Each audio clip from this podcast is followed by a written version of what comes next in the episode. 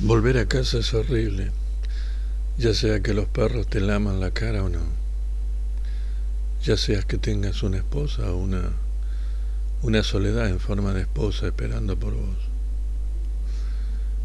Llegar a casa es terriblemente solitario, tanto así que, que extrañas con ternura aquella opresiva presión barométrica de donde acabas de volver, porque todo es peor una vez que estás en la casa. Pensás con nostalgia en las alimañas que se aferran a los tallos de la hierba, las largas horas del camino, la asistencia en carretera, los helados y las formas peculiares de ciertas nubes y silencios, porque no quería volver.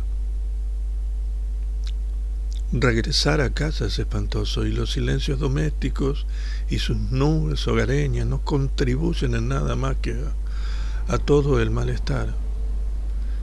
Mirás con sospecha las nubes como son, hechas de una materia distinta de aquella que dejaste atrás. Vos mismo estás cortado de una tela diferente, turbia, sucia, devuelto, tirado, repudiado, mal recibido por, por la luz de luna.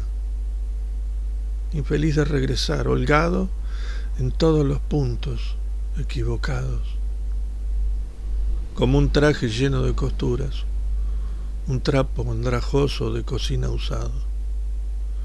Llegas a casa como a otro planeta ajeno. El tirón gravitacional de la Tierra, un esfuerzo ahora redoblados, suelta los cordones de tus zapatos y hace que arrastres los hombros, grabando aún más profunda la estrofa de la angustia en tu frente. Volves a casa hundido como un pozo sin agua, ligado al mañana por, un, por una frágil hebra de, de da Suspiras frente a la avalancha de días idénticos. Bien podría ser uno solo, o uno a la vez. Bueno, ¿qué más da? Volviste. El sol sube y baja como una puta cansada, el clima inmóvil como un miembro roto mientras envejeces. Todo, todo permanece inmóvil, menos las mareas cambiantes de sal de tu cuerpo. Tu visión se nubla, llevas encima tu clima, una gran ballena azul, una, una oscuridad hecha esqueleto. Volvés a casa con, con visión de rayos X, tus ojos convertidos en hambre.